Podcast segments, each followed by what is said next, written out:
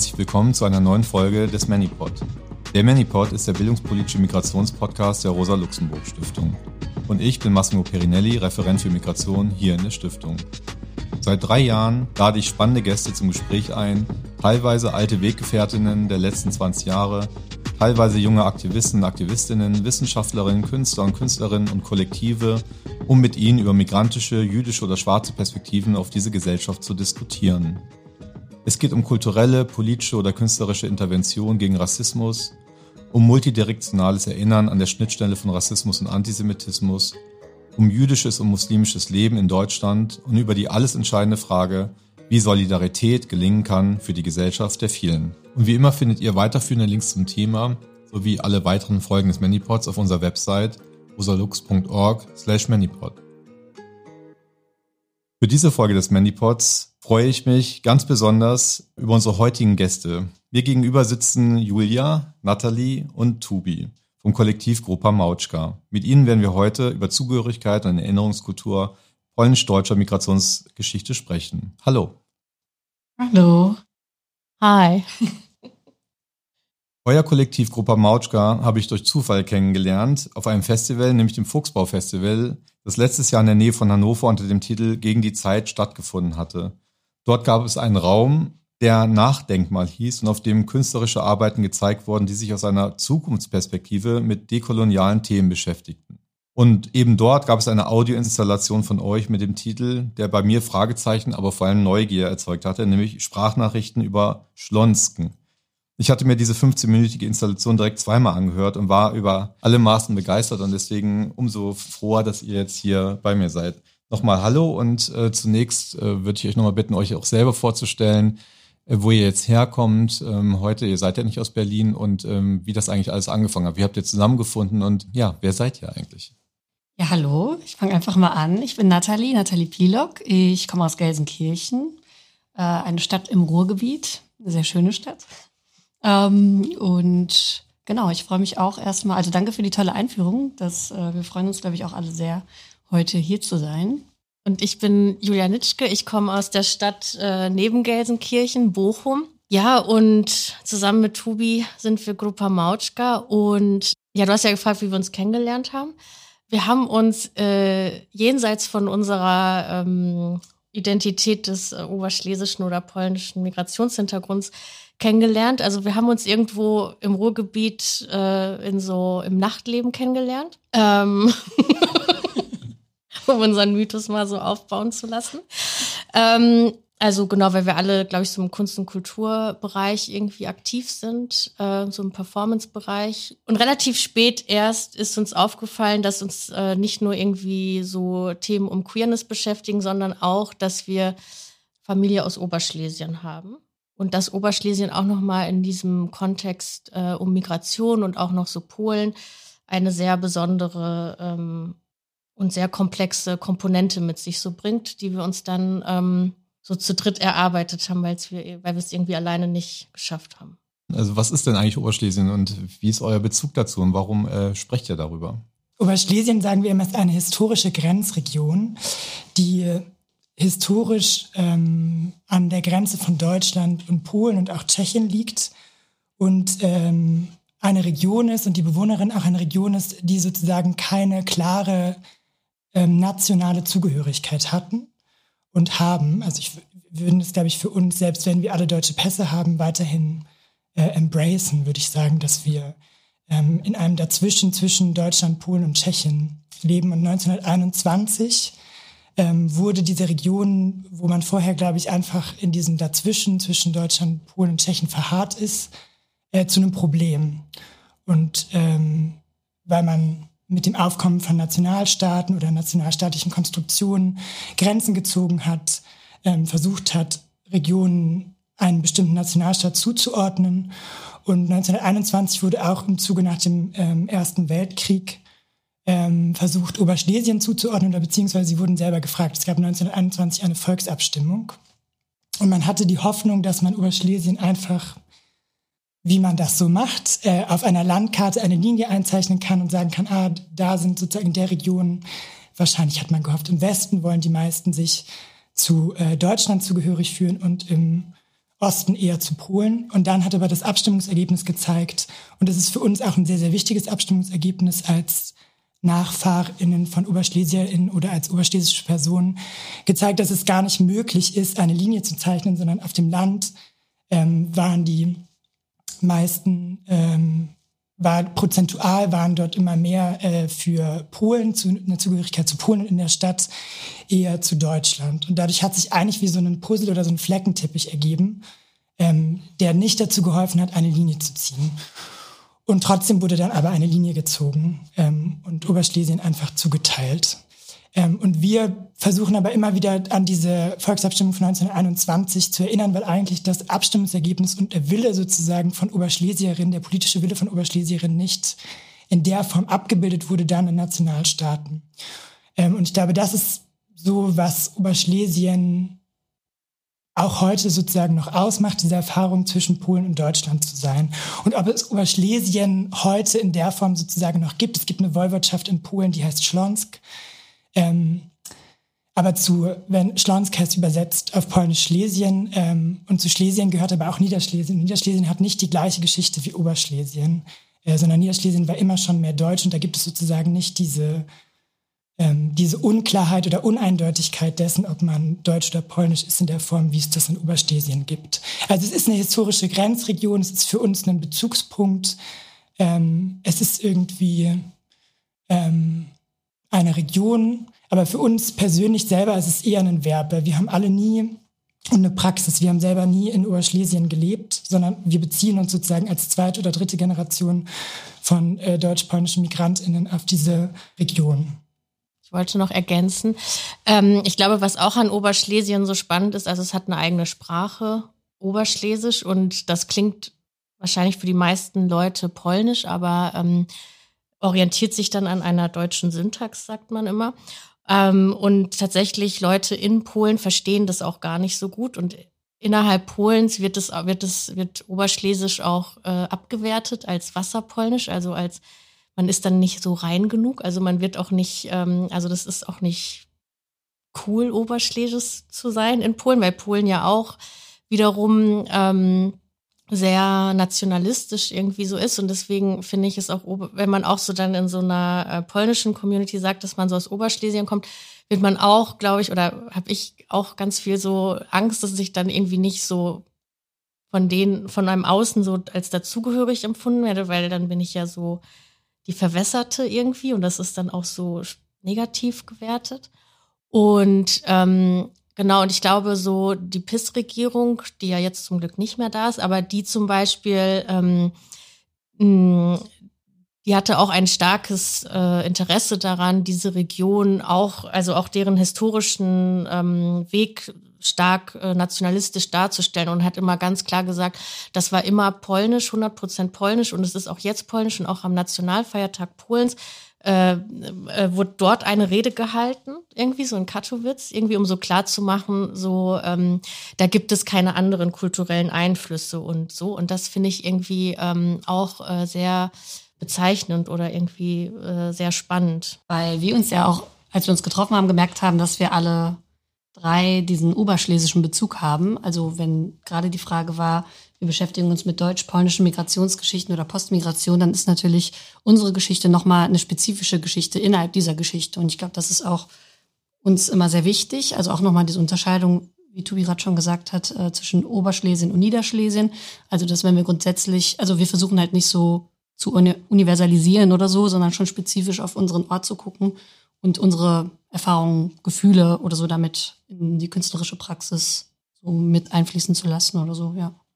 Genau, und zu, bevor wir zu eurer künstlerischen Praxis kommen, jetzt nochmal die, vielleicht nochmal eine Einbettung auch historisch. Du hast jetzt über 1921 äh, gesprochen, auch Tobi. Es ist ja ähm, die, die Geschichte der Migration, Einwanderung, was ist es eigentlich? Also auch da ist ja schon jetzt undeutlich, ist ja eine ähm, sehr lange und verwickelte nach Deutschland. Fängt ja schon bei Bismarck an, in den 1870er Jahren wo dann die sogenannten Ruhrpolen kommen, die dann dort äh, vor allem im Tagebau, im Untertagebau auch eingesetzt werden. Also viele, weiß nicht, ich habe die Zahl jetzt äh, rausgesucht, noch 300.000 oder so, die damals dann eben schon kamen.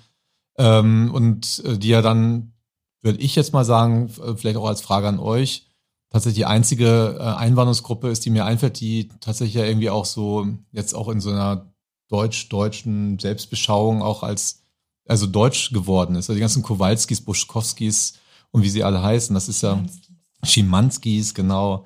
Ähm, und dann gab es ja aber verschiedene andere Konjunkturen auch nochmal der, der Migration. Du hast es 1920er Jahre genannt, in, dann im Kalten Krieg in den 1950er Jahren kam nochmal sehr viel. Ähm, und dann eben vor allem zwischen den 18, 80er und 90er Jahren, äh, wo nochmal mehrere hunderttausend oder eine Million äh, Menschen aus Polen kamen. Aber ist es eben unklar, als was kamen sie eigentlich? Viele kamen als sogenannte Spätaussiedler, die wurden dann in Deutschland als Volks- oder eben als irgendwie zu Deutschland, Deutschtum irgendwie gehörend. Dann kamen aber auch trotzdem auch viele, die äh, damit eigentlich gar nichts zu tun hatten, einfach nur polnische Staatsangehörigkeit hatten und auch hier keine deutsche bekommen haben, also die ganz unterschiedliche Rechte hatten. Äh, und insofern ist es ja eine sehr ähm, ja, verwirrende sozusagen äh, Frage auch der Einwanderung und auch äh, sozusagen der Community. Ich glaube, es ist auch die einzige große, ich meine, es ist die zweitgrößte äh, also Einwanderungsgruppe hier in Deutschland und gleichzeitig äh, gibt es aber gar nicht so eine richtige Community. Es gibt jetzt keine Stadtteile und nicht so richtig große, äh, sozusagen wahrnehmbare, gemeinsame kulturelle Ausdrücke, sondern es sind immer sehr viele kleine, verschiedene äh, eben äh, Dinge, was ja total spannend ist. Also die Frage der Zugehörigkeit zieht sich ja total durch. Und das ist ja eigentlich auch das Thema äh, eurer künstlerischen Bearbeitung, wenn ich es richtig verstanden habe. Vielleicht könnt ihr dazu nochmal was sagen. Du hast ja schon gesagt, es geht um eine Praxis, äh, um eine Praxis auch der Verwirrung. Was ist das genau? Ich würde vielleicht vorher, wenn ich das darf, noch einmal was zu dem Begriff Spätaussiedlung ähm, sagen, weil wir selber, also ähm, wir verstehen, glaube ich, sozusagen historisch gesehen ist dieser Begriff auch noch wichtig, um auch zu beschreiben, wie unsere Familien zum Beispiel ähm, nach Deutschland eingewandert sind äh, und dass es dort andere Privilegien gab als bei anderen Migrationsgruppen. Aber grundsätzlich können wir, glaube ich, mit diesem Begriff Spätaussiedlung nichts anfangen, weil er bedeuten würde, dass oder er weist uns sozusagen eine deutsche Volksabstammung äh, zu. Jetzt habe ich schon Abstimmung aus Versehen gesagt, Volksabstimmung. Ähm, und ich glaube, das macht uns sozusagen, und das ist auch die Geschichte von Oberschlesien, die uns beschäftigt und unsere Verwandten und unsere Vorfahren immer wieder beschäftigt, dass sozusagen, dass wir eingebettet werden in nationale Narrative. Und genauso, also sei es das Polnische, was Julia schon angesprochen hat, sei es das Deutsche. Und genauso dieser Begriff äh, Spätaussiedlung markiert, dass wir sozusagen aus Deutschland oder aus, wir sind ehemalige Deutsche in Polen und kommen dann nach Deutschland. Und damit können wir uns nicht identifizieren, weil wir auch eine Geschichte haben oder Oberschlesien vor allen Dingen eine Geschichte hat, das immer wieder gewaltvollst zugeschrieben bekommen, deutsch zu sein oder polnisch zu sein. Und das geht auch ähm, bis dahin, dass wir in unseren Familiengeschichten, da kommt man dann vielleicht in unserer Praxis immer wieder danach suchen, wie können wir uns selber beschreiben. Das hat bei uns wahrscheinlich eher damit angefangen, dass wir herausfinden wollten, sind wir eigentlich deutsch oder sind wir polnisch? Also so ein bisschen wie Nazis das gemacht haben oder ähm, wie andere ähm, rechte Gruppierungen ähm, und Regierungen immer wieder versucht haben, Oberschlesien zuzuteilen. Und wir dann aber gemerkt haben, das hilft uns eigentlich nicht, wenn wir diese Frage klären wollen, ob wir deutsch oder polnisch sind. Also wenn wir uns aktiv bekennen wollen zu unserem Deutschsein, indem wir den Begriff Spätaussiedlung oder so umarmen, hilft uns das nicht. Und dann haben wir angefangen und geschaut, okay, wie können wir Oberschlesien anders begegnen, als es bis jetzt getan wurde. Ähm, ja, und, äh, und ich glaube, ähm, also auch zum Beispiel bei unserer Suche danach, ne, sind wir jetzt polnisch oder deutsch? Ähm, und auch wenn ich so mit meiner Familie darüber gesprochen haben, habe, ähm, war eigentlich schon immer so, mein Opa hat gesagt, nee, wir sind Oberschlesier. Also ich bin auf der Grenze aufgewachsen und äh, das ist wichtig, das ist ein Unterschied, Julia, und das musst du auch verstehen.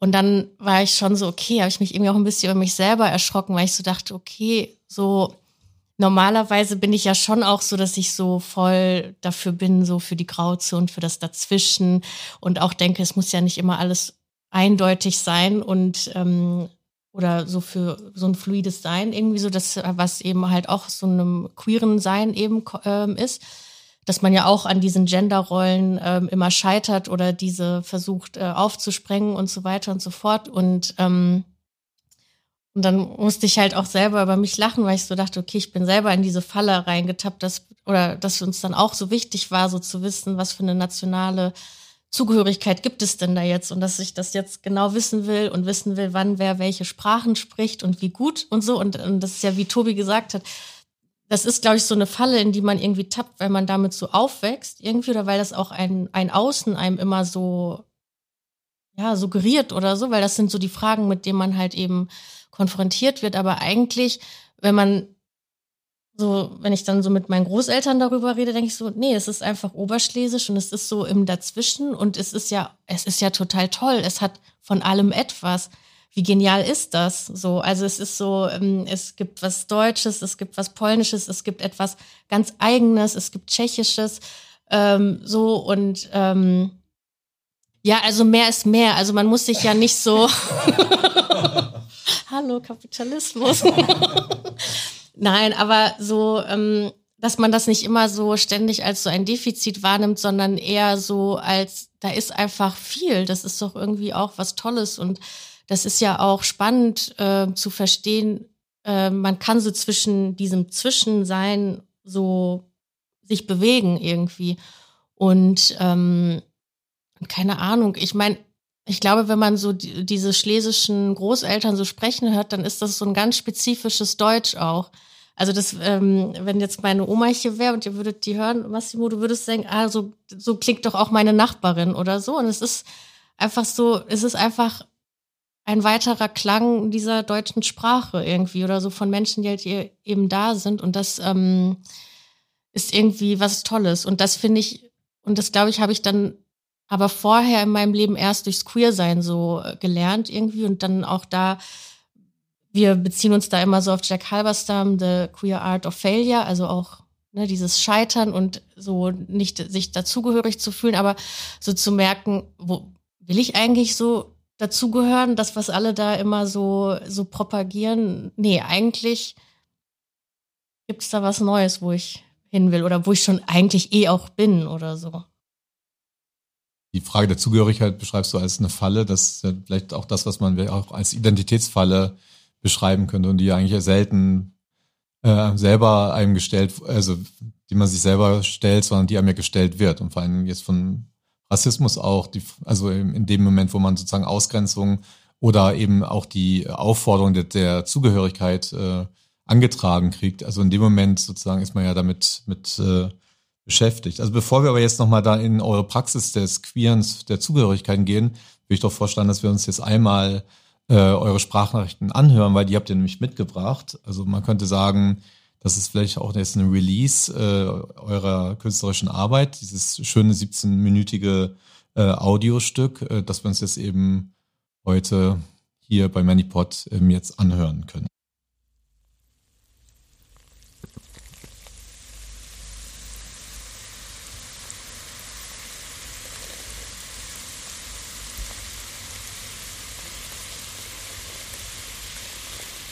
Sprachnachrichten über Schlonsken von Grupa Mauschka.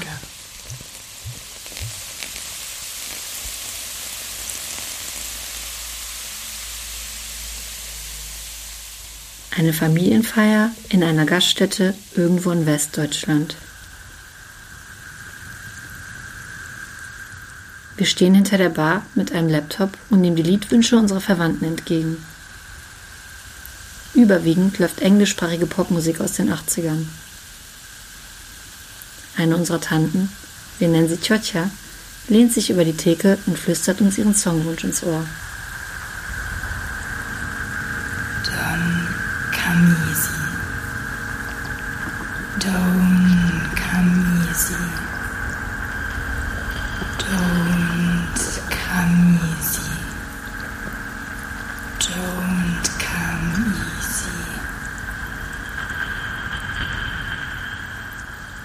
Wir sind Grupa Mauczka.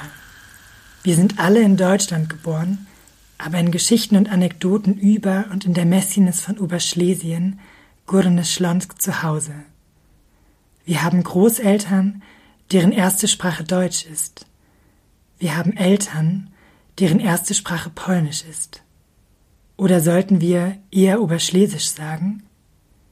Denn ganz Polnisch klingt diese Sprache nicht. Manche sagen, sie klingt so, als sei sie mit viel Wasser verdünnt worden. In ihr verstecken sich deutsche, tschechische und andere Soundeffekte, Wortfetzen und Insider. Sie ist eher ein Brei aus Sprachen, ein Kauderwelsch, eine schleimig dickflüssige Masse, die deutlich aus verschiedenen Zutaten angerührt wurde, welche sich aber nicht mehr trennen lassen. Eine Motschka der Mehrstimmigkeit und Mehrfachzugehörigkeit, der keine eindeutige Identität zugeschrieben werden kann. Den meisten von uns wurde diese Sprache, dieses Wasserpolnisch nicht beigebracht. Einige von uns versuchen sie sich in zahlreichen Polnischkursen wieder anzueignen und erfahren doch immer wieder, dass die gelernten Vokabeln anders klingen als das, was sie aus den Mündern ihrer Familien gehört haben. Sie haben erst jetzt gelernt, dass es sich um Wasserpolnisch handelt. Oberschlesische Worte und Begriffe lassen sich nicht in einer Schule oder einem Lehrbuch lernen. Oberschlesische Worte tauchen vor allen Dingen im Familienalltag auf. Einige von uns sprechen Wasserpolnisch fließend. Słowa nie przychodzą łatwo. Nie przychodzą. Słowa nie przychodzą einfach. Worte kommen nicht einfach. Words don't come easy. Don't come easy. Don't, don't come easy. Don't come easy. Don't come easy. Wenn wir Oberschlesien auf einer Landkarte suchen, finden wir die Region nur noch im Geschichtsbuch. Oberschlesien, Górny-Śląsk, war eine Landschaft zwischen Oder und Neiße und Wisła, die sich durch die Überlagerung von Steinkohleflözen, Stollen, Schächten und prekäre Arbeit unter Tage durch die Jahrhunderte hinweg tief verformt hat. Ein von Kohlebaggern gezeichneter Landstrich, der heute westlich der Ukraine liegen würde. Es scheint uns ein großes Missverständnis zu sein, dass Oberschlesien sich eindeutig Polen, Deutschland oder einem anderen nationalstaatlichen Projekt zuordnen ließe. Als Oberschlesierin 1921, also heute vor ungefähr 100 Jahren, aufgefordert waren, in einer Volksabstimmung über die Zugehörigkeit der historischen Grenzregion abzustimmen, war eines klar. It's a mess. Die städtische Bevölkerung sprach sich eher für eine deutsche Zugehörigkeit aus, die ländliche eher für eine polnische. Wie man sich selbst verstand und wem oder was die Region zugeteilt werden sollte, wurde selbst innerhalb von Familien kontrovers diskutiert. Bestand die Hoffnung, eine einfache Linie, die sich auf einer Landkarte einzeichnen ließe, ermitteln zu können, so zeigte das Abstimmungsergebnis, dass der Idee von nationalistisch gedachten Grenzen hier der Boden entzogen wurde.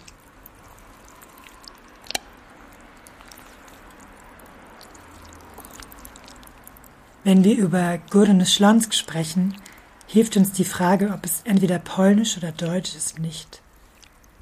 Auch wir können die Frage, ob wir polnisch oder deutsch sind, nicht eindeutig beantworten. Eine auf Nationalität festgeschriebene Identität und in Pässen eingetragene Namen helfen uns nicht. Unsere Namen haben unterschiedliche Schreibweisen und Aussprachen. Im Laufe der Zeit haben sie ihre Bedeutung und Zugehörigkeit gewechselt, wurden zugeordnet, umgeschrieben, überschrieben, angepasst und eingepasst. Die Suche nach einem klaren und eindeutigen Anfang ist auswegslos, ist ein Missverständnis. Worte kommen nicht einfach. Heute klingen einige unserer Namen in deutschen Ohren eindeutig nicht deutsch, eher osteuropäisch oder das, was sie als slawisch imaginieren. Diese Namen müssen regelmäßig buchstabiert und erklärt werden. Andere wurden erfolgreich eingedeutscht und produzieren keine Knoten mehr in deutschen Zungen. Die meisten unserer Namen stehen auf deutschen Volkslisten. Listen, die im Nationalsozialismus von der NSDAP erstellt wurden, um den BewohnerInnen Ostoberschlesiens eine eindeutige Nationalität zuzuordnen und zu germanisieren. Listen, die bis heute in der Bundesrepublik Deutschland verwendet werden und unseren Verwandten das Privileg gaben, einfacher eine deutsche Staatsbürgerschaft zu erhalten als anderen Migrantinnen. Diese willkürlichen Schichten unserer Namen, um nationale Zuordnungen festzuhalten, zeigen, it's a mess.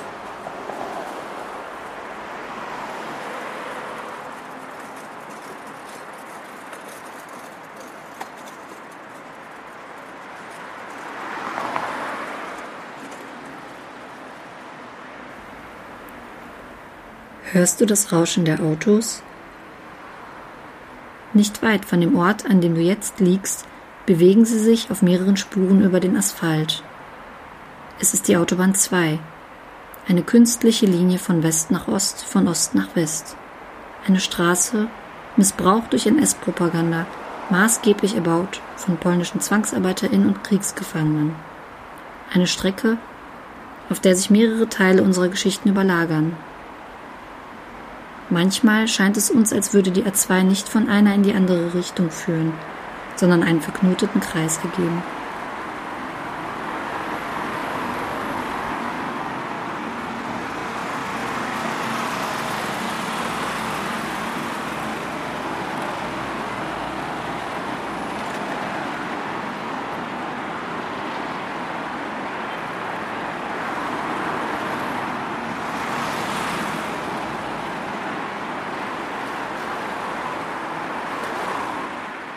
Wenn wir heute von Gelsenkirchen, Bochum, Hannover oder einer anderen westdeutschen Stadt nach Polen fahren wollen, nutzen wir diese Autobahn.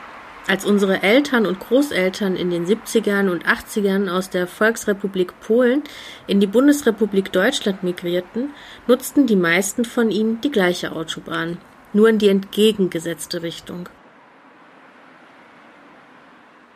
Einer Ihre ersten Stationen war das niedersächsische Grenzdurchgangslager Friedland.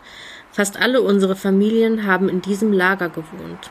Andere waren auch in Hamm, Osnabrück oder Unermassen. Als ich hier ankam, haben manche Eltern von uns ähnliche diskriminierende Erfahrungen auf dem Arbeitsmarkt gesammelt wie in Polen. In der Volksrepublik Polen verloren sie ihren Beruf aufgrund ihrer Herkunft. In der Bundesrepublik Deutschland wurden Abschlüsse nicht anerkannt aufgrund ihrer Herkunft. So wurden Klassenabstiege verursacht. Trotz deutscher Staatsangehörigkeit treffen Antislawismus und Klassismus fast all unsere Verwandten und Eltern. Nicht alle Berufe stehen allen Menschen gleichberechtigt zur Verfügung. Ein Hausarzt mit Akzent? Lieber nicht. Aber eine Altenpflegerin aus Polen? Hey, na klar. Teile von uns haben dank akzentfreiem Deutsch bessere Chancen und werden innerhalb der Familie als die einzelne Erfolgsgeschichte immer wieder rausgeholt, sodass die anderen in den Hintergrund gerückt werden und so auch ihre strukturellen Benachteiligungen. Teile von uns teilen mit ihren Eltern diese Othering-Erfahrung. Teile von uns haben sich lange selbst für den Akzent der Eltern geschämt.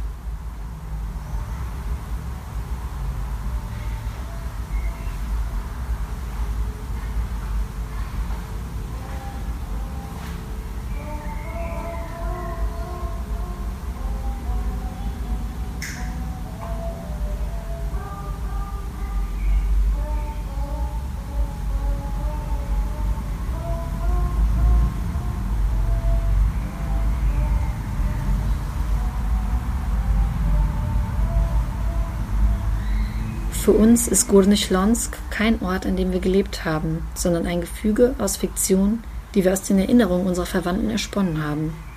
Der Name einer Endstation, die wir nie erreichen werden, der wir uns nur nähern können. Durch Geschichten, Sprachen, durch Sounds und Fragen, durch Don Camisi und andere Missverständnisse.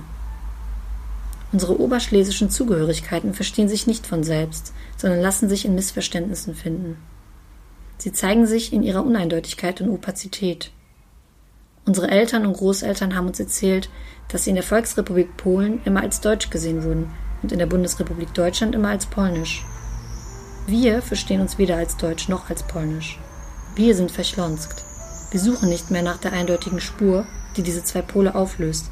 Wir warten nicht mehr auf den Comic Relief, der Missverständnisse zum Wohlgefallen aller auflöst. Für uns ist Schlonsken eine Praxis des notwendigen Scheiterns, sowohl an eindeutigen nationalen Identitätskonstrukten, aber auch an kapitalistischen Versprechen, migrantischen Hoffnungen und Erwartungen. Unsere Eltern und Großeltern sind mit dem Ziel, eine bessere Zukunft für ihre Kinder und Enkelkinder zu ermöglichen, aus der Volksrepublik Polen in die Bundesrepublik Deutschland migriert. Eine Zukunft, die von uns Kindern heteronormative und cisgeschlechtliche Lebensführung erwartet. Wir können diese Erwartung nicht ausfüllen. Wir scheitern an dieser Vision und bewegen uns jenseits des Rahmens. Wir passen nicht aufs Familienbild. Wir sind Gruppe Wir sind Mautschka. Gruppe Wir Mautschka. Wir sind Gruppe Mautschka. Wir begreifen Oberschlesien als Verb, als Praxis, die nicht versucht, unsere oberschlesischen Missverständlichkeiten aufzulösen, nicht feinsäuberliche nationale Schubladen sortiert. Oberschlesien, oder wie wir sagen, Schlonsken, versucht nicht weiter unsere Uneindeutigkeiten zu klären, zu erklären, sondern zu erzählen. Schlonsken ist Mautschka sprechen, ist Don Camisi zu singen, ist Dindatsch zu praktizieren. Schlonsken bedeutet Mautschka zu sagen, Dindatsch zu meinen und Don Camisi zu verstehen. Schlonsken bedeutet, in vergangenen Momenten einer Grenzregion etwas Zukünftiges erkennen zu können. Oberschlesien ist eine Praxis, die sich nationalistischen Grenzziehungen und Vereinheitlichungen entzieht, Undurchsichtigkeiten produziert und uns notwendigerweise in Missverständnisse verwickelt. Es sind diese kurzen Momente, diese kleinen Missverständlichkeiten, die an der Bartheke zwischen Chocha und uns entstanden sind, an denen wir uns festhalten. Es ist dieses Blubbern, das irgendwo zwischen verschiedenen Generationen und ihren Sprachen, beim Grenzübertritt zwischen Polen und Deutschland, zwischen Vergangenheit und Zukunft, zwischen Verwestlichung, Polonisierung und Eindeutschung zu brodeln begonnen hat, das uns bewegt. Wir pflegen keine Selbstverständlichkeiten, sondern widmen uns den Missverständlichkeiten. Dem Schlonsakischen, dem Oberschlesischen, dem Gurnischlonsken, der Praxis des Schlonskens. Worte, die nicht einfach kommen, sind dabei unser Antrieb. Englischsprachige Popmusik unser Kontrastmittel und Missverständnisse unser Gleitgel. Wir stehen hinter der Bar mit einem Laptop und nehmen die Liedwünsche unserer Verwandten entgegen. Eine unserer Tanten, wir nennen sie Ciotja, lehnt sich über die Theke und flüstert uns ihren Songwunsch ins Ohr. Spiel Don Camisi, proszę. Wir tippen den Song ins Suchfeld ein. D, O, N, K, A, M, I, S, I. Es wird noch viele Familienfeiern dauern, bis sich herausstellen wird, dass dies nicht die richtige Schreibweise ist. Aber was sind schon richtige Schreibweisen? An diesem Abend werden wir den Song vergeblich suchen. Im schummrigen Licht einer gescheiterten Familienfeier irgendwo in Westdeutschland laden wir dich, liebe Zuhörerin, ein, mit uns ein wenig zu schlonsken.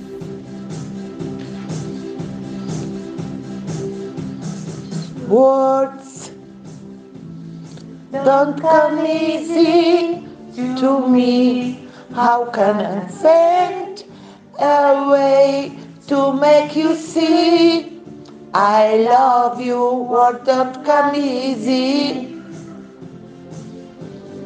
Words don't come easy to me. This is the only way for me to say I love you. Words don't come easy. Jetzt haben wir eure ähm, Audioinstallation ähm, gehört. Sagt doch noch mal was dazu, was, was ihr genau damit beabsichtigt habt. Wie kam es genau dazu? Ja, wenn wir jetzt beim Wasserpolnisch sind, würde ich vielleicht auch noch mal, weil wir heißen ja auch Grup- Grupa Mautschka, das hat ja auch erstmal noch eine Bedeutung und ich glaube, ähm, wenn man die Sprachnachrichten hört, dann beginnt das äh, ganze Stück ja auch erstmal mit einem Blubbern. Ähm, und wir haben tatsächlich zusammen Mautschka auch gekocht und Mautschka ist ein Gericht, das wird ähm, üblicherweise zu Weihnachten gekocht und es hat auch unterschiedliche ähm, Namen. Also eigentlich haben wir das, glaube ich, oft aus unserem Familienkreis als Motschka kennengelernt. Und aber irgendwie in einem deutscheren Slang oder so haben wir das dann als Mautschka umgetauft. Und ähm, da, das ist halt quasi ein Gericht, was so sehr braun ist, braun, grau, beige. Und es werden so ganz viele Früchte und Nüsse ganz lange ausgekocht, die blubbern, die zäh sind, die erstmal irgendwie unappetitlich aussehen, aber am Ende zusammen irgendwie dann dieses Gericht ergeben. Und ähm, genau, und das deswegen vielleicht erstmal zu dem Wasserpolnisch. Das ist ja auch eine Mischung aus Sprachen, wie wir das gerade auch schon erklärt haben äh, oder erzählt haben. Ähm, ist weiß ich gar nicht, worauf ich jetzt hinaus wollte. Das war nochmal die Frage. Nein, aber genau, deswegen, das ist so ein bisschen unser Zugang, weil wir über die Praxis gesprochen haben, dass es irgendwie so was Bewegtes ist. Also ich glaube, dass die Sprachnachrichten mit so einem Blubbern anfangen, ähm, soll schon so ein bisschen einführen in so eine Hörwelt, die quasi in so eine Bewegung, in so einen Prozess oder so die Leute mitnimmt. Vielleicht so erstmal. Ja. Und ich glaube, das, was du gerade angesprochen hast, Nathalie, mit ähm, wir suchen uns bestimmte Aspekte unserer Kultur, wenn man so sagen will, wie zum Beispiel dieses Gericht äh, Mautschka oder Motschka heraus. Ähm, Wasserpolnisch, was eigentlich übrigens ein Schimpfwort ist. Wir versuchen aber nur, weil wir Wasser lieben und sozusagen verflüssigt, Verflüssigungen in Zugehörigkeitsfragen auch lieben, versuchen wir es positiv zu besetzen. Und wir suchen uns all diese Partikel, glaube ich, raus, um ähm, eine Sprache zu finden, für das, was äh, uns als Oberschlesierin oder auch unsere Verwandten ausmacht. Und wir haben begonnen eigentlich unsere Arbeit als Gruppe gemeinsam, indem wir unsere Verwandten, unsere Eltern, unsere Großeltern interviewt haben. Und worauf wir gestoßen sind, ist es, dass es eigentlich oft keine Sprache gibt für das Oberschlesischsein. Es ist wie so eine Setzung, ähm, die wir, und so sind wir damit auch aufgewachsen, die wir annehmen müssen, die aber dann nicht genauer ähm, ausgeführt wird. Also es gibt so irgendeine Form von un unbesprochener Klarheit, die da drin liegt. Und wir haben gemerkt, als eine zweite und dritte Generation, ich glaube, das hängt auch so eine Sprachlosigkeit oder eine, eine fehlende Sprache für das Oberschlesischsein bei unseren ähm, Verwandten, unseren Eltern und Großeltern hängt natürlich auch damit zusammen, dass sie selber migriert sind und, glaube ich, andere Fragen hatten, was finanzieller, existenzieller Natur sind, andere Fragen hatten, ähm, als wo gehören wir jetzt dazu in einem, in einem kulturellen Sinne oder so, sondern eher ist, glaube ich, Fragen gab, okay, wie, wie können wir unsere Wohnung bezahlen, wie können wir Arbeit finden und so weiter und so fort. Und wir sind sozusagen haben das Glück oder auch die Zeit gerade dafür und auch weil wir alle äh, im Kunst- und Kulturbereich arbeiten, eine Sprache zu finden für das, was unsere Verwandten immer schon beschäftigt hat. Ähm, und das machen wir, versuchen wir eigentlich mit den Sprachnachrichten zu machen, Dinge aufzunehmen, ähm, aufzugreifen, die aus unserem die wir biografische Dinge, es gibt zum Beispiel in den Sprachen, haben wir ja gehört, gibt es die Situation zwischen Chocha, einer imaginären Chocha, wir haben alle Chochas, das heißt Tantchen auf Deutsch, ähm, ähm, gibt es diese Situation, die wir aufrufen und sagen, okay, ähm, es gab eine Familienfeier, wo es ein Missverständnis gab. Ähm, ein Lied, was eigentlich englischsprachig ist, wurde dann von der Choche anders ausgesprochen. Wir als zweite, dritte Generation haben es nicht mehr verstanden als einen kulturellen Code. Und das ist, ähm, es ist wie so lost gegangen zwischen uns. Und das interessiert uns genau, glaube ich, dieses, ähm, diese Momente, in denen die Uneindeutigkeit sich auflöst, äh, die Uneindeutigkeit sich entfaltet und die Eindeutigkeit sich auflöst ähm, und wir versuchen, die aufzufangen, in Sprachnachrichten festzuhalten, wie so eine Art Manifest ähm, für die Uneindeutigkeit, für das Oberschlesischsein, für das Oberschlesien. Ja, das, also genau, es ist irgendwie auch eine Sprache, die man halt auch nicht lernen kann. Also, weil ähm, wenn wir selbst auch versucht haben, wir besser Polnisch zu lernen oder Deutsch gelernt haben oder unsere Verwandten dann in Deutschland Polnisch, ach, äh, in Deutschland Deutsch gelernt haben, dann war das quasi immer so von Lehrbüchern vorgegeben oder so. Und wir haben gemerkt, dass diese Missverständnisse, die immer wieder auftauchen zwischen den Sprachen, zwischen den Generationen, zwischen den Grenzregionen oder was auch immer, dass die ähm, äh, ja irgendwie nicht festgehalten sind oder so. Und dass wir mit unserer Praxis sozusagen irgendwie versuchen, diese Gefühle, diese Emotionen, diesen Familienalltag, der irgendwie vielleicht auch unsichtbar ist, dann so hörbar zu machen oder sichtbarer zu machen und Genau, dafür ist so eine künstlerische Praxis dann natürlich erstmal ein bisschen ähm, ja, sinnvoller oder einfacher, als jetzt historisch zu arbeiten, weil man dann auf Fakten stößt, die äh, im Archiv festgehalten sind, die man vielleicht nicht, ja, und andere Dinge, die nicht im Archiv festgehalten sind, sozusagen, ja.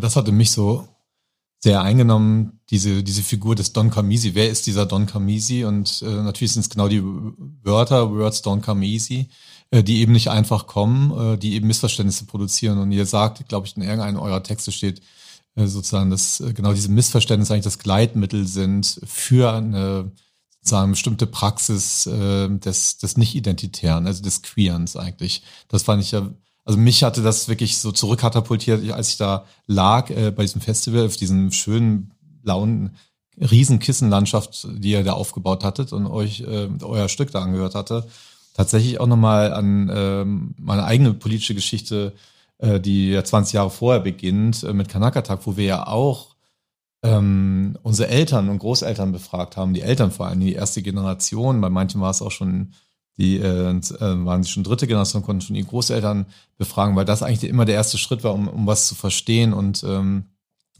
und sich eigentlich auch wieder herauszuarbeiten, eigentlich aus einer Situation der Vereindeutigung, die ja in den 90er Jahren sehr stark stattgefunden hat, in diesem Rassismus. Wer seid ihr plötzlich? War man dann wieder eben, äh, eben genau die Nationalität, als die mal angegriffen wurde. Und das war ja ein Versuch, sich da rauszuarbeiten, genau eben auch über diese Uneindeutigkeiten. Und äh, wir hatten ja damals den Begriff Kanak gefunden, weil man da kann man auch keinen Staat bauen, damit kann man keine feste Identität beschreiben.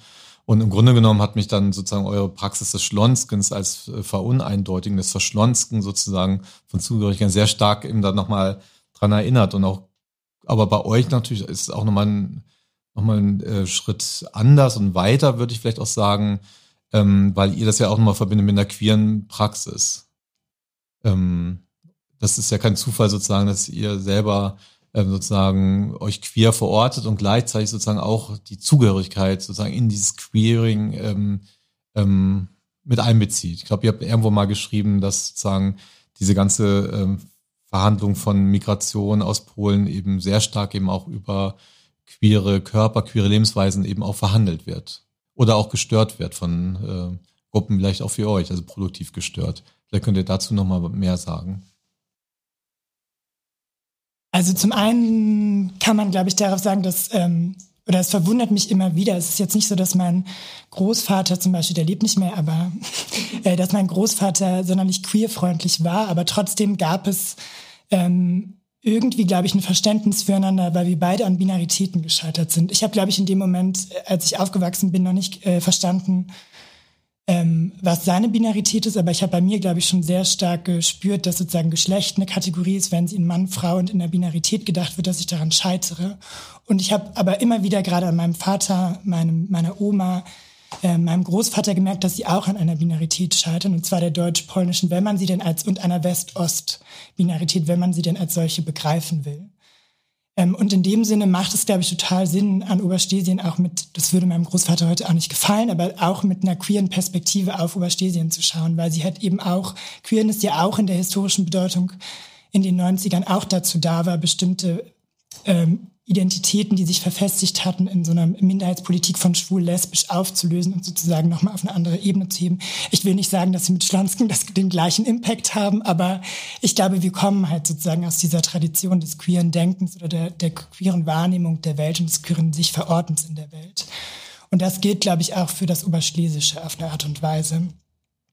Und ich glaube, warum wir als ähm, Personen, die auch ähm, queere Erfahrung gemacht haben, ähm, angefangen haben, uns jetzt mit Oberschlesien zu einem bestimmten Zeitpunkt zu, äh, auseinanderzusetzen, das kommt, glaube ich, auch nicht von ungefähr. Ähm, wir haben, äh, und zwar gab es ja in Polen die, also das Ausrufen von LGBTIQ-freien Zonen ähm, und sozusagen ein Aufkommen von äh, Queerfeindlichkeit ähm, aus einer östlichen Perspektive, der Versuch auch aus Russland her, ähm, sozusagen der Beschreibung eines westlichen Gay-Europas, das äh, die Familienwerte zerstört, aber genauso ähm, von Deutschland oder auch anderen ähm, westlichen Nationen ähm, die Zuweisung ähm, nach Osten, dass es genuin queerfeindlich wäre, was historisch sich eigentlich nicht halten, halten lässt, wenn man sich ähm, zum Beispiel anguckt, wie ähm, Queerness, wenn man so will, äh, kriminalisiert wurde.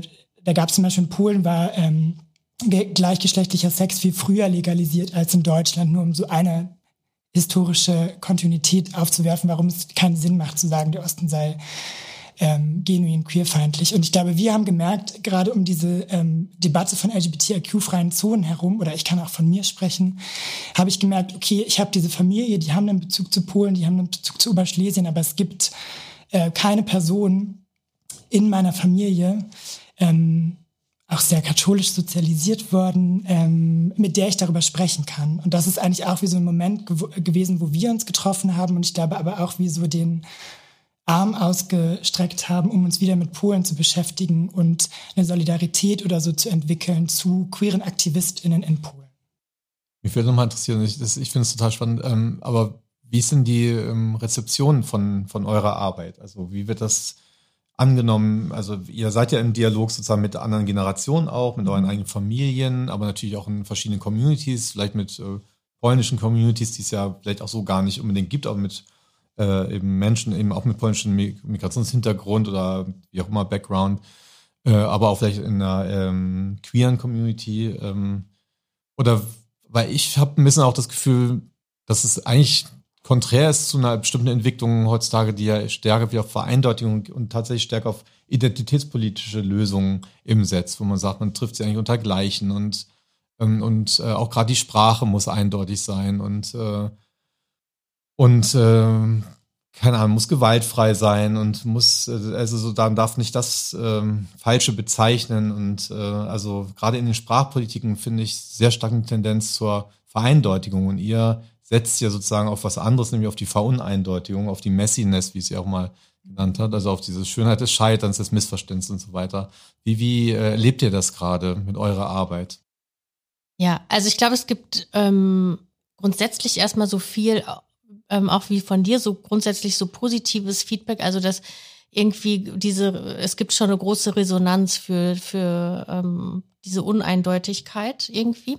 Und gleichzeitig aber auch mit dieser Uneindeutigkeit erstmal ähm, ja so ein Migrationshintergrund oder so eine Herkunft aus Polen oder äh, generell aus Osteuropa, was auch immer das dann sein soll, so sichtbar zu machen und ähm, und dann aber gleichzeitig da eben nicht sozusagen, und jetzt ist es so oder so, weil hm, das ist, also die Geschichte Osteuropas ist wirklich sehr kompliziert und sehr komplex. Ich erinnere mich aber auch, dass ich ähm, Feedback irgendwie so bekommen habe, auch so von Menschen mit äh, einem anderen ähm, Migrationshintergrund, jetzt gar nicht so aus Polen oder einem anderen osteuropäischen Land. Und dass da aber auch irgendwie ja, wurde sich so sehr damit identifiziert, dass man jetzt versucht, so selber ähm, sich eine Antwort oder diese Lücke zu füllen. Oft ist es ja auch so, man, du hast ja auch gesagt, man redet so mit seinen Eltern oder mit den Großeltern und fragt sie äh, bestimmte Fragen, ähm, auch vielleicht historische Fakten oder so. Und natürlich Menschen, die diese äh, Erfahrung aus erster Hand gemacht haben, also äh, selber geflohen sind, selber migriert sind, erzählen äh, ihre Geschichten natürlich ähm, sehr anders oder haben da sehr, sehr unterschiedliche ähm, Anhaltspunkte, wie sie das erzählen. Das ist, sind Geschichten, die so nicht im Geschichtsbuch stehen. Und wenn man dann aber gleichzeitig dazu eben historische ähm, Hintergrundinformationen dazu liest, dann sind die meistens auch nicht deckungsgleich. Und da entsteht ja auch so ein Glitch oder so eine oder so ein Missverständnis auch. Und dann glaube ich, ähm, ist es oder war es für mich total wichtig zu verstehen und trotzdem ist beides richtig, auch auf eine Art. Und ich glaube, ähm, diese Lücken einfach so sichtbar zu machen als eine Lücke und sie damit so zu füllen, das ist irgendwie, ähm, glaube ich, etwas, wo mein Gefühl war, das war etwas, womit viele so was anfangen konnten. Und jetzt hatte ich noch was. Zu deiner Frage sozusagen, wie wir mit Identität umgehen und dass wir sozusagen keinen Identitätsbegriff oder so setzen. Also wir tragen ja auch nicht unbedingt, ich habe, das haben wir jetzt öfter gemacht, ich habe das versucht, ähm, wir haben jetzt öf ich habe öfter das Wort benutzt, wir sind Oberschlesierin. Ich habe direkt das, das Bedürfnis, das sofort wieder zu verwischen, zu sagen, nein, nein, ich schlonske einfach nur.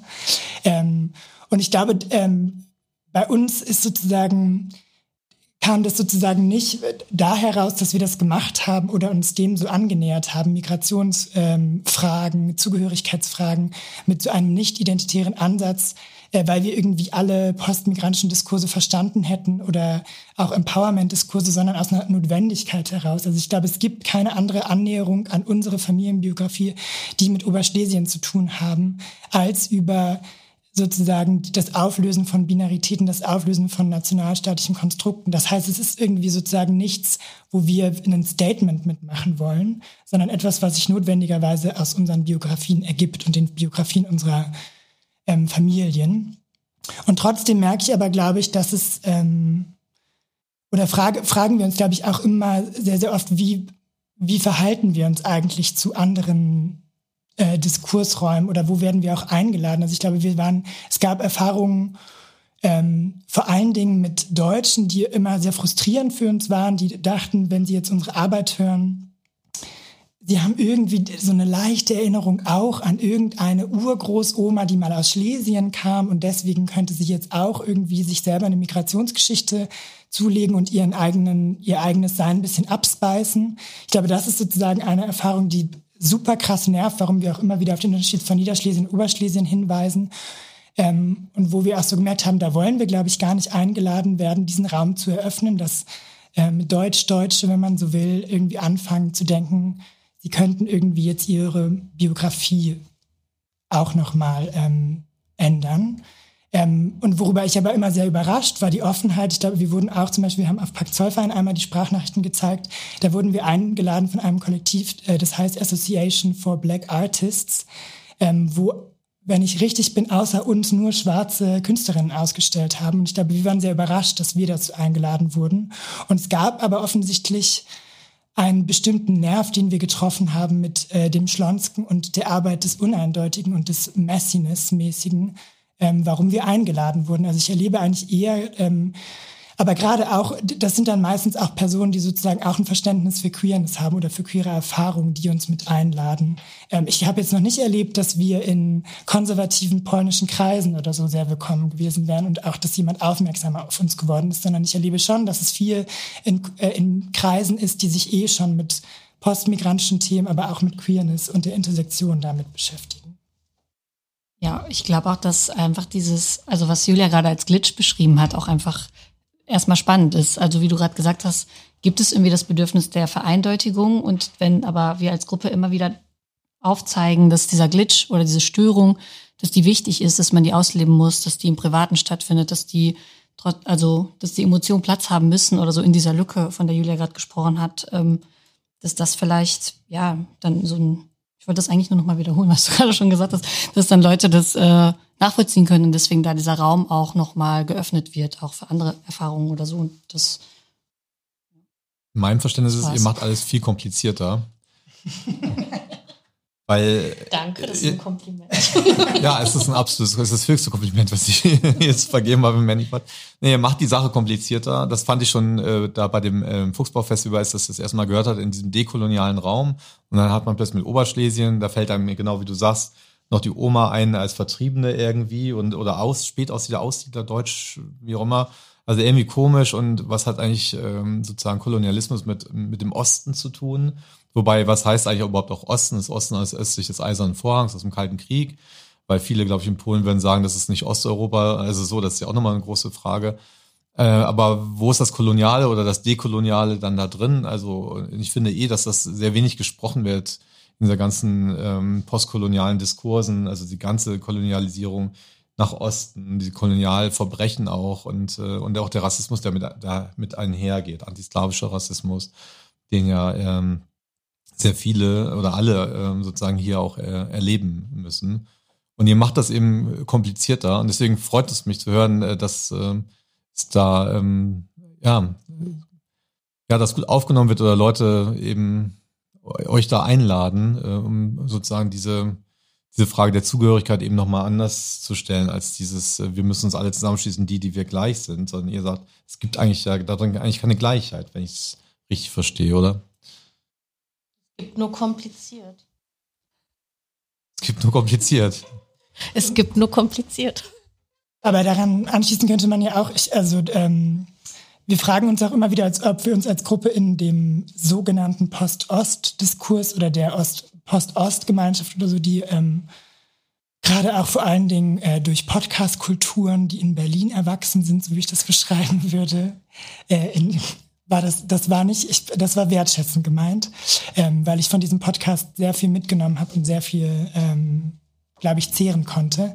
Ähm, aber wir fragen uns immer wieder, ähm, ob wir uns darin verordnen. Und ich habe das Gefühl, dass der Post-Ost-Diskurs ja Ähnliches macht, ähm, was wir machen, vielleicht nochmal auf eine andere Art und Weise, aber sozusagen eine Erweiterung und eine Verkomplizierung eines Diskurses. Wenn wir über Migration sprechen, ähm, geht es in Deutschland oft um bestimmte ähm, Migrationsbiografien und wir, das hängt auch damit zusammen, dass wir äh, als Personen, ähm, wo die Eltern und Großeltern äh, aus Polen kommen, wo die Gesellschaft mehrheitlich weiß und christlich ist, haben sozusagen auch ein, haben ein anderes Privileg, uns in einer weißen christlichen Mehrheitsgesellschaft in Deutschland zu assimilieren. Ähm, und ich glaube, für uns ist aber diese ähm, einmal machen wir, glaube ich, schon sozusagen wie so postmigrantische oder wenn du sagst äh, koloniale Diskurse einmal vielleicht komplizierter, aber ich glaube auch, dass wir die sozusagen was als äh, weiße christliche Mehrheitsgesellschaft gelesen wird, komplizierter machen wollen und da auch ähm, eine Art von solidarischem Akt äh, zu machen, weil wie oft, also ich erlebe das oft, ich spreche akzentfrei Deutsch, äh, ich bin weiß, ich bin christlich aufgewachsen. Vielleicht gibt's, äh, nimmt man irgendeine Queerness an mir wahr. Das ist, glaube ich, so oft der eins. Und wenn da mein Nachname noch ins Spiel kommt, dann wird's ganz kompliziert. Ähm, aber ich glaube sozusagen, bei mir wird oft äh, keine Migrationsgeschichte zugeschrieben. Und ich glaube, uns ist es ein Anliegen, da auch sozusagen wie eine Verkomplizierung, aber damit auch eine Solidarisierung mit Migrantinnen im Allgemeinen vorzunehmen. Ähm, weil wir auch gerade, wie wir merken, mit äh, Aussagen vom Bundeskanzler Olaf Scholz es wieder sozusagen eine Richtung gibt der Regulierung von Migration. Und ich glaube, das funktioniert aber auch sehr stark darüber, dass bestimmte Migrationen gar nicht wahrgenommen werden. Und wir wollen sie wieder wahrnehmbar machen, äh, um zu betonen, wir leben in einer postmigrantischen Realität, wir leben in einer Einwanderungsgesellschaft. Ähm, und du dachtest irgendwie, wir wären nicht die polnische äh, Putzkraft, aber ähm, meine Tante ist es vielleicht und das wusstest du nicht, aber hiermit mache ich dir das sozusagen bewusst und halte dir nochmal vor Augen, du lebst eigentlich in einer postmigrantischen Gesellschaft. Und äh, ich mache, bin nicht solidarisch mit dir, wenn du gegen Migration im Allgemeinen bist. Das war jetzt keine Antwort, glaube ich, auf deine Frage, aber das ist, was mir eingefallen ist. Ich finde, das war die beste äh, Antwort auf die Frage, weil es ja genau um diese, diesen Punkt geht. Also dieser Aufbruch Ost oder Post-Ost, diese, dieser ganze Diskurs ist ja relativ neu, wenige Jahre erst alt. Und ich finde wirklich, das ist eines der stärksten äh, Aufbrüche eigentlich äh, auch in einer antirassistischen Denken. Nochmal zu sagen, was weiß eigentlich der Westen, der ja irgendwie tonangebend ist in der Geschichtsschreibung, in der Beschreibung in, von Zugehörigkeiten, eigentlich über den Osten, nämlich ziemlich wenig, also weder über die Kolonial, Kolonialisierungsgeschichten noch die Massenverbrechen, äh, noch die ganze Frage von Migration. Also auch zum Beispiel Ostdeutschland, da gab es ja in den letzten Jahren auch äh, große sozusagen Veranstaltungen von äh, äh sozusagen Ossis of Color, die eben DDR-Migrationsgeschichte haben ähm, und äh, eben äh, aus Ostdeutschland eben kommen.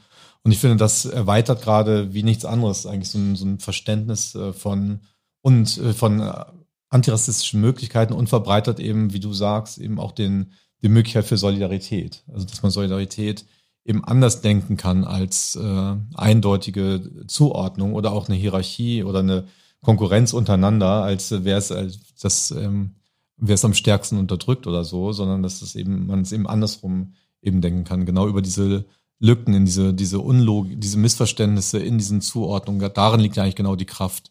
Oder, oder auch so die, die Herrschaftskritik sozusagen. Also eine starke Kraft gegen, gegen Rassismus. Ich hatte nur, Entschuldigung, ich rede so viel, aber Nathalie, vielleicht soll ich es kurz trotzdem, ich sag's kurz. Kurz mache ich es bestimmt eh nicht, aber ich versuche, äh, nur weil ich glaube, mir war auch wichtig sozusagen auf die Frage, die du gestellt hast, Massimo, mit, aha, okay, ähm, ihr verkompliziert eigentlich wie sozusagen den postmigrantischen Diskurs. Ich glaube, das hast du so nicht gesagt, aber so habe ich es verstanden. Und dann dachte ich, ah, Moment, ich glaube, wir machen, eigentlich verkomplizieren wir, und das ist mir sozusagen wichtig, das zu sagen, wir verkomplizieren deutsche Erinnerungskultur, wir verkomplizieren sozusagen den Umgang mit Migration in Deutschland und haben, wollen sozusagen solidarisch mit allen anderen migrantischen Widerstandskämpfen, die es vorher schon gab, wahr und niemandem etwas wegnehmen, sondern sagen, aha, wir sind eigentlich viel, viel mehr. Und ich glaube, das war mir, glaube ich, wichtig, irgendwie nochmal zu betonen. Ich glaube auch zum Beispiel, wenn wir über Antislawismus sprechen, wir als Gruppe, widersprecht mir, wenn ich das falsch sage, wir haben kein man kann es auch antislawistischen äh, Rassismus nennen, aber wir haben auch keinen, ähm, uns geht es darum, sozusagen eher Solidaritäten zu schaffen und Synergien zu äh, finden. Und wir erheben keinen Anspruch darauf, dass man über äh, Antislawismus als einen Rassismus spricht, sondern uns ist nur wichtig, sozusagen, dass man über Antislawismus spricht.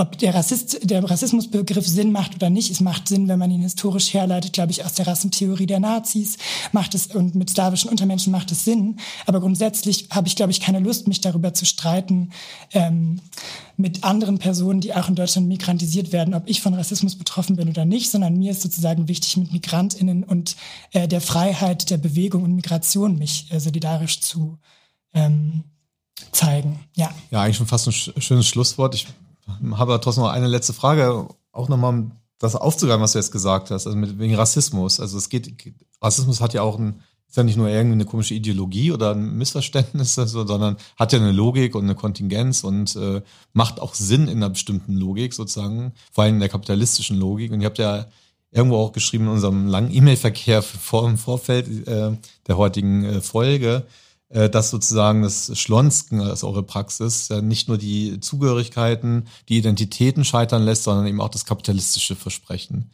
Sag doch nochmal dazu was äh, zum Schluss sozusagen unserer, unserer Folge. Ich muss da äh, direkt an Julias tolle Performance ähm, von diesem Jahr denken, Kostka. Ich weiß, Julia, du musst es jetzt vielleicht aber nochmal erzählen, weil es gab eine Szene, die ist mir ganz doll noch im Kopf geblieben, ähm, wo du mehrere Klötzchen aufeinander baust, um einen Turm zu bauen, wo du quasi diese Illusion einer perfekten kapitalistischen westlichen Erzählung quasi so mit Objekten bildhaft machst. Und das äh, wäre vielleicht nochmal fürs Ende nochmal spannend, dass du das nochmal aufgreifst.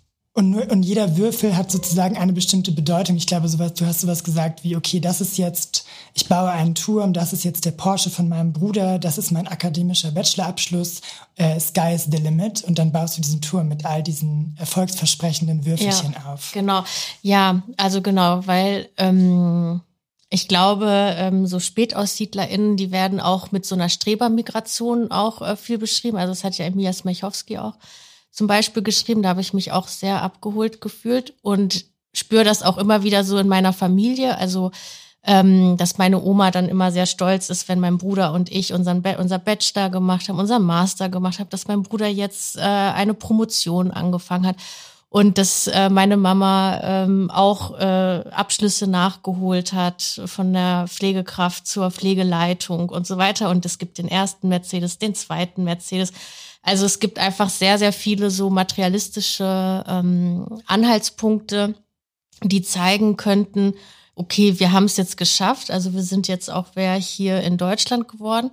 Und ähm, da komme ich mir dann immer so als ähm, ja hm, Spielverderberin vor oder so, weil ich dann immer denke, nee, es ist total wichtig, dass wir uns erinnern, wir sind auch jemand in Deutschland, auch all ohne diese ähm, ähm, erkämpften, nee, nicht erkämpft, aber diese Abschlüsse und diese Erfolgsgeschichten, die wir so haben. Und, ähm, und ich glaube, das ist nämlich ein sehr ja, Kapitalismus äh, zentrierter Punkt, dass man im Leben sich nur als wertvoll fühlt in dem Moment, in dem man so vorweisen kann, ich bin die Person, ich besitze diese tollen Autos, diese tollen ähm, CVs.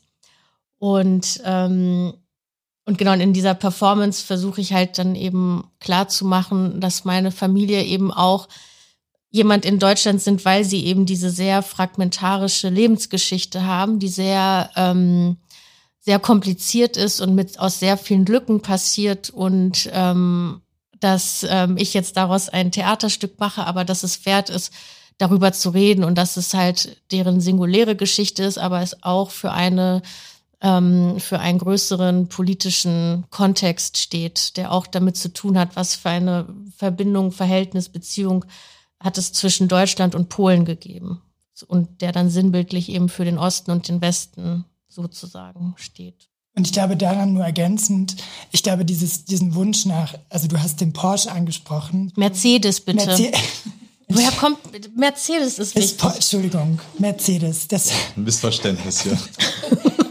Das müssen wir aber auch nicht klären. Das müssen, also habt ihr jetzt einen Porsche oder einen Mercedes? Julia? Mercedes, C-Klasse. Okay.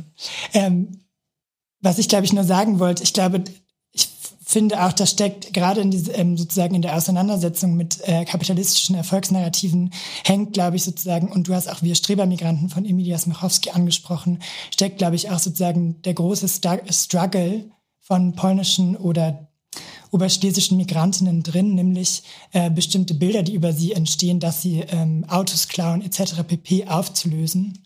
Ähm, und nämlich zu sagen, nee, ich klaue das nicht, ich habe das Auto oder so. Uns wurde mal ein Auto geklaut. Von Deutschen, hoffe ich. Ähm, aber ich glaube sozusagen, ich ich glaube, was du mit dieser Performance gemacht hast, und ich glaube, damit kann man irgendwie auch so gut rausgehen, dass das auch unsere Arbeit ist als Grupa Mautschka, dass wir diesen Leistungsdruck, den unsere äh, Verwandten immer wieder mit uns besprechen und immer wieder nach vorne bringen, dass wir ihnen den nehmen und sagen, es ist okay, dass ihr hier seid. Und äh, es ist nicht okay, dass ihr hier seid, weil ihr jetzt einen Porsche oder äh, Mercedes, Entschuldigung, besitzt, sondern ist es okay, dass ihr hier seid, weil ihr ein Recht darauf habt, hier zu sein, wie andere Migrantinnen auch. Also ich bin auch voll dafür. Jetzt gerade wird ja wieder diskutiert, was sind sozusagen legitime Asylrechtgründe oder Gründe für Migration. Und ich verstehe nicht, warum wirtschaftliche Gründe und unsere Verwandten sind aus wirtschaftlichen Gründen aus Polen hierher gekommen, nicht auch legitim sein sollten, hierher zu kommen. Zumal wir eh, also Polinnen und Polen eh benutzt werden, um die deutsche Wirtschaft florieren zu lassen. Also warum und andere Migrationsgruppen auch. Wir kommen zum Ende. Ähm, wir haben über vieles geredet. Ähm, Nochmal die letzte Frage an euch. Wer euch folgen will, eurer Arbeit, du machst ein Theaterstück, hast du gesagt. Äh, ihr habt eine Webseite in Arbeit, wo eben die Sprachnachrichten zu, äh, zu hören sein werden und äh, wahrscheinlich auch äh, andere Arbeiten von euch. Ähm, wie kann man euch folgen, wenn man euch jetzt auf der Spur bleiben möchte? Ja, wir haben jetzt neuerdings, äh, wie du gerade schon gesagt hast, eine Website. Das ist äh, glupamauchka.com. Da könnt ihr draufgehen. Da gibt es eine kurze Information über uns, wer wir sind, was wir machen und unsere Sprachnachrichten. Die kann man da auch anhören nochmal, wenn ihr das nochmal anhören möchtet. Und die werden eventuell auch aktualisiert. Wir haben auch den Text äh, in unterschiedlichen Sprachen, in Deutsch, in Polnisch. Äh, und in Englisch da drauf ähm, und werden dann in der nächsten Zeit, wenn wir neue Projekte machen, versuchen, das immer zu aktualisieren auf der Website. Und genau, sonst sind wir jeweils bei Instagram aktiv. Da kann man uns auch bestimmt erreichen. Aber grundsätzlich genau ist jetzt, glaube ich, dieser Release unserer Website erstmal so ein spannender Ort, wo man über uns lesen kann. Ja. Und wir freuen uns auch tatsächlich sehr, mehr ins Gespräch zu kommen mit anderen ähm, Personen, die sich mit postmigrantischen äh, Themen auseinandersetzen oder auch anderen Oberschlesierinnen. Also ich glaube, man kann uns auch über die Website kontaktieren und mit uns äh, in Austausch kommen. Wir sind keine fixe Gruppe, sondern freuen uns auch, glaube ich, noch größer zu werden oder noch komplizierter. Das wäre eigentlich am besten. Wir sind immer auf der Suche nach neuen KomplizInnen. Wir bleiben euch auf der Spur. Julia, Nathalie, Tubi von der Gruppe Mautschka. Vielen Dank, dass ihr da wart und gute Heimreise im Mercedes. Ja. Zurück nach NRW. Sponsert von Rosa. ja, danke für die Einladung. Ja, danke. Macht's gut. Ihr hörtet den Maniport zur polnisch-deutschen Migrationsgeschichte und der Frage der Zugehörigkeit und den Möglichkeiten ihrer Veruneindeutigung. Zu Gast heute war Grupa Mautschka. Mein Name ist Massimo Perinelli und wie immer findet ihr weiterführende Links zum Thema sowie alle weiteren Folgen des Manipods auf unserer Website rosalux.org slash manipod. Bleibt gesund und bis zum nächsten Mal.